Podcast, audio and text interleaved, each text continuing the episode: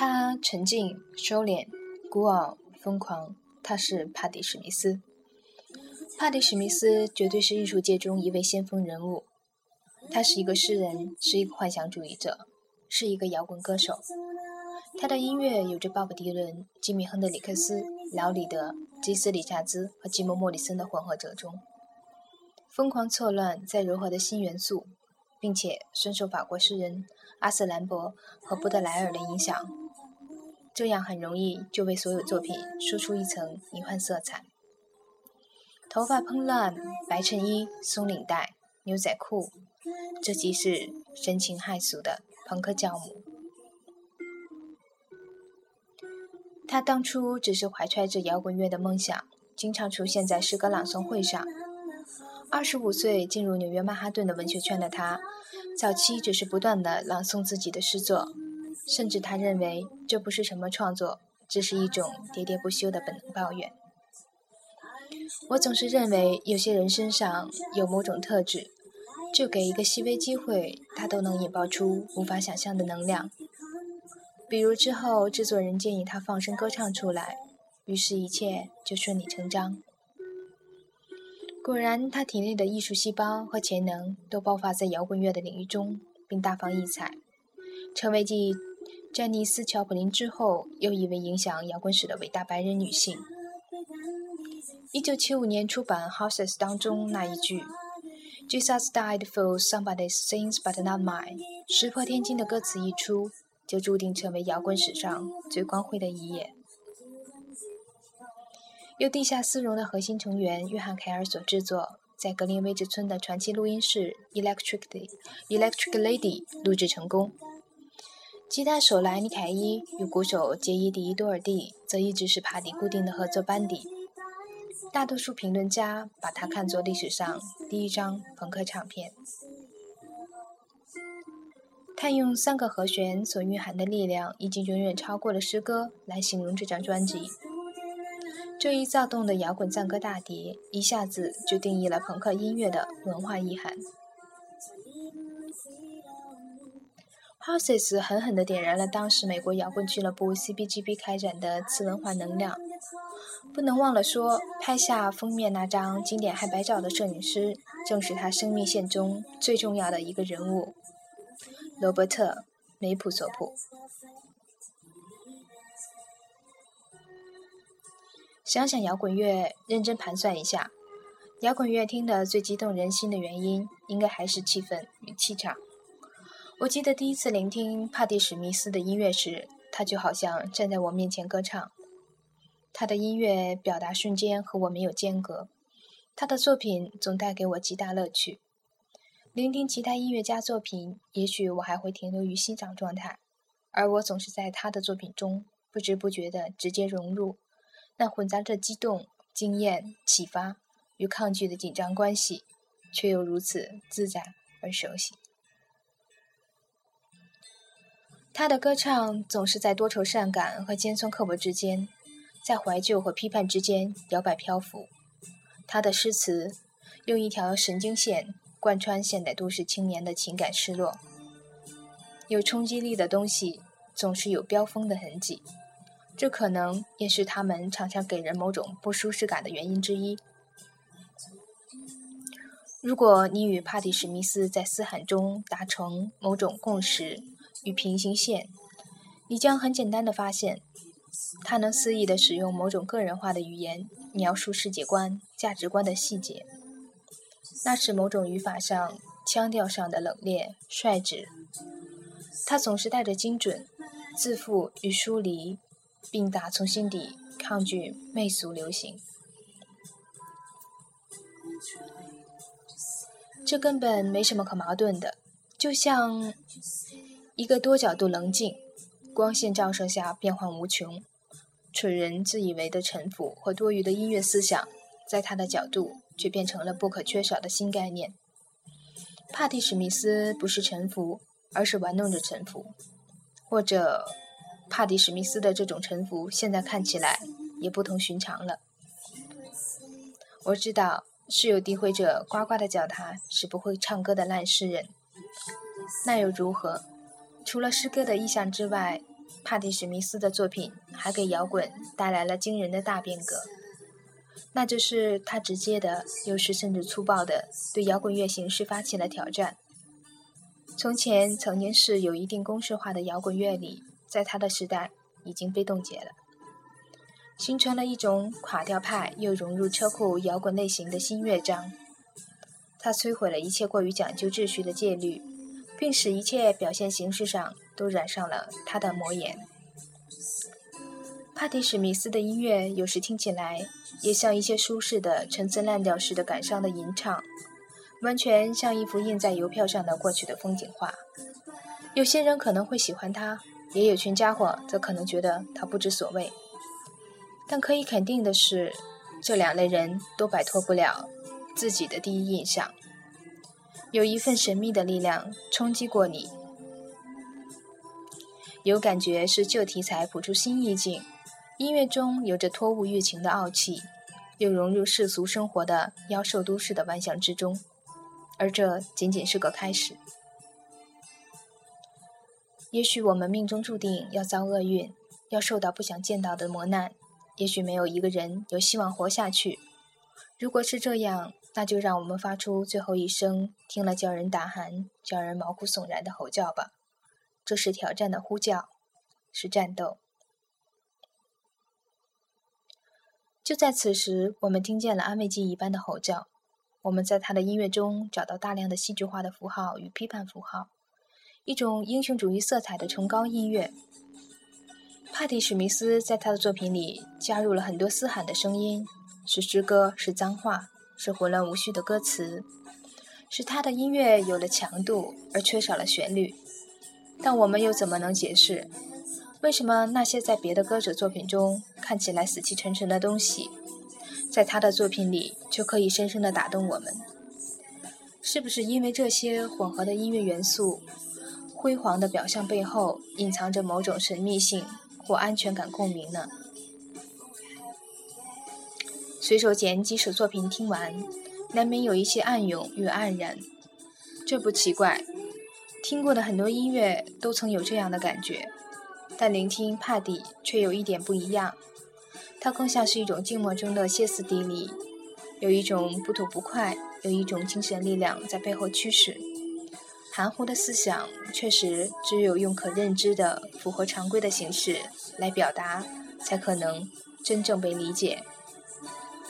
而帕蒂·史密斯所做的事情，却通常都是尽量去破坏这些规则，通过夸张、打乱节奏、极端扭曲的吉他效果、疯狂杂乱无序的叫喊等表达方式来演绎他的荡秋千式的游戏。你看，这种颇具攻击性的幽默感，给世界笼罩上一种虚幻的鬼魅般的色彩。光怪陆离的城市，四处散落着破碎的记忆。都被他的音乐尖锐而严酷地记录下来。听帕蒂·史密斯的音乐会有感应，会有感知千姿百态的音乐的漂浮。反复听他的音乐时，你会觉得纯粹用音乐的形式根本无法表达他堆积在作品中那厚重的情感和繁杂的音乐元素。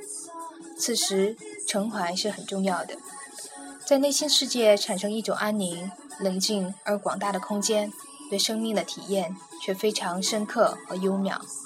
估计用什么方式去表达，都是绝佳的表达方式。只有一种叙述，反反复复，它总是一种音乐的叙述，让生命流动的同时对抗生命。丰富的音乐元素毁了作品的结构，形式在复杂的层次中解体。是的，它几乎完全擅长于再描述与再定义。或者颠覆后重新构建一切的表达游戏里，那是他对于世界、对于观察世界里头一切对象的种种介入，多数是质疑、提问与自我解答的方式。从他每一张唱片概念的奇异但摄人的吸引力，我还是强烈的感染到他。一个音艺术从来都在锐利冷冽、变化莫测的方式，在输送出各种属于他的偏见的符码。他一方面用歌唱在参与，一方面随心所欲，使文字来驾驭，建构身边的人和事。那种犹如天生预知感和渐入佳境的酩酊创作快感。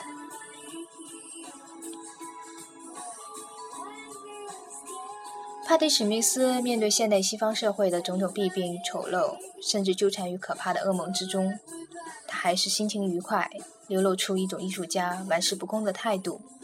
而我们对他对艺术创新的种种努力追求中，可以看到一种自强不息的生命运动，一种对现实的批判和对真实人生的探索。这一种又一种的状态和称呼，我想，这就是 rebound。帕迪·史密斯沉寂过，在他长达十六年的完全封闭的隐居生活中，他也跌宕般的先后经历了从一个流浪女子演变摇滚女王，然后渐渐的，身边多年的好友和挚爱的亲人相继离去的日子，他学懂了重生。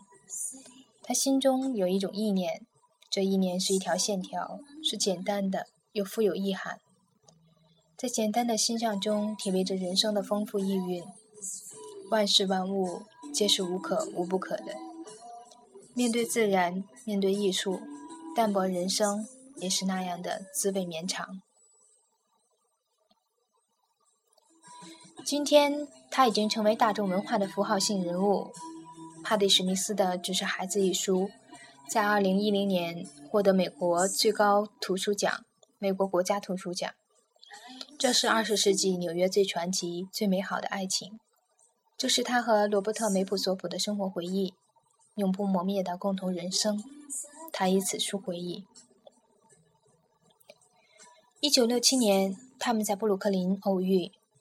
那是离家，他是离家，他是离家的流浪女孩，他是荒废学业的男孩。一九六九年，他们在切尔西酒店蜗居。他是爱写诗的书店店员，他是爱画画的午夜牛郎。一九七一年，在摇滚乐中，他越陷越深；在前卫摄影中，他又逐渐发现自我。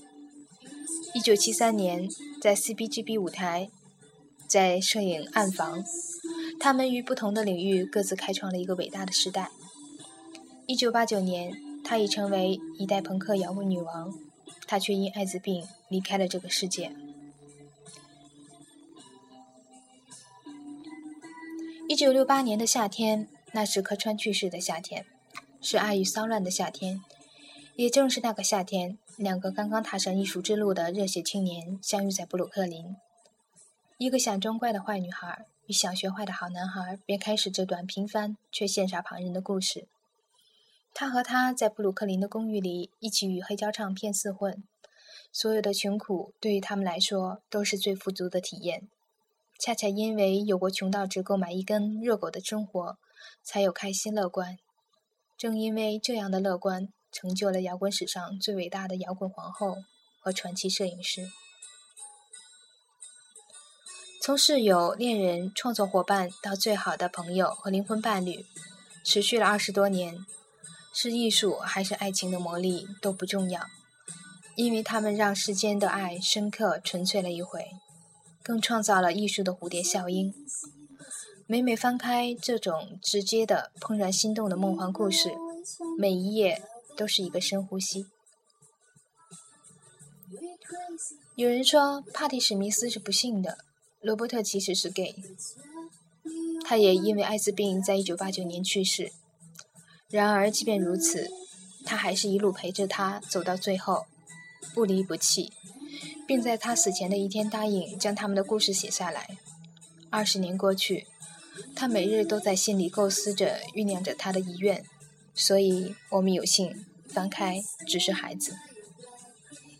人最大的震撼不在外部世界，不在别人，也不是山崩地裂，而在他的内心。我能从书中借由帕蒂·史密斯的眼睛，亲临现场，目击六十年代晚期到七十年代中期。翻开几十页就知道，一定是他，是他，是他们。有感应的人就会有感应，越欣赏越懂欣赏。明白那爱情的人们会在别人的故事中滋生回忆的细菌，发酵自己的故事。没错，有些人有艺术气质，有那种天生的潜能，无论怎么写，无论写什么，都是他们自己喜欢的话，无法拒绝。一页一页的翻着，在这里和我们平时的世俗生活是那么的遥远。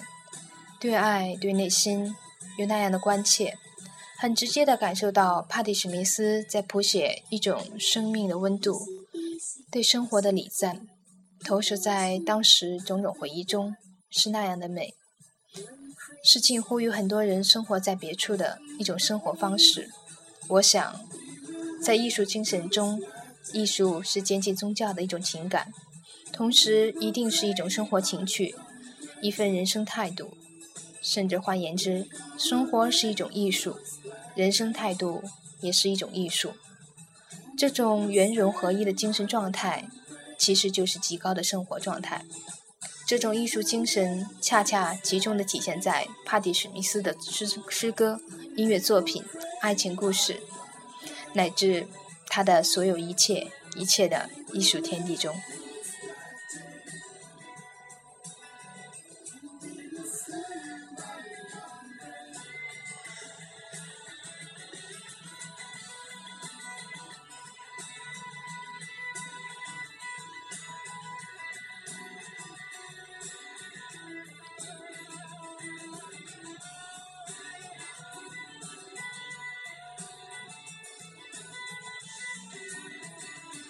FM 七四三九六，我是小鳟鱼。